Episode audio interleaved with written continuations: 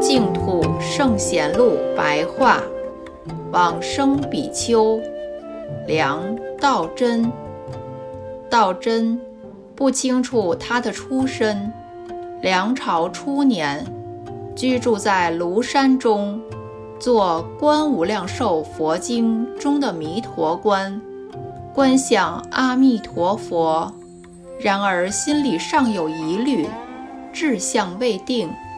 有一天夜里，梦见有一群人乘船于大海之中，说是要前往西方极乐世界去的。道真也希望能够上船跟随一起去。船上的人说：“你尚未营造御史供养众僧，也没有诵阿弥陀经，净土的功业仍未圆满，尚不能去。”等到梦醒之后。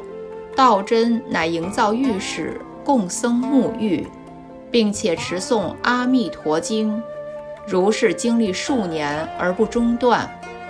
后来有一次在房中观想时，见到一个人携带白银莲台而来，并且说：“法师业报已尽，应当升坐此台。”又说：“以法师的功业和修行。”应当乘坐金台，奈何法师最初发心时犹豫不决，因此只得此银台而已。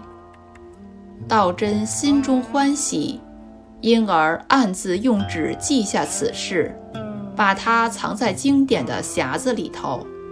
临命终那天的晚上，半山腰以上，如同排列了数千把火炬一样的光明。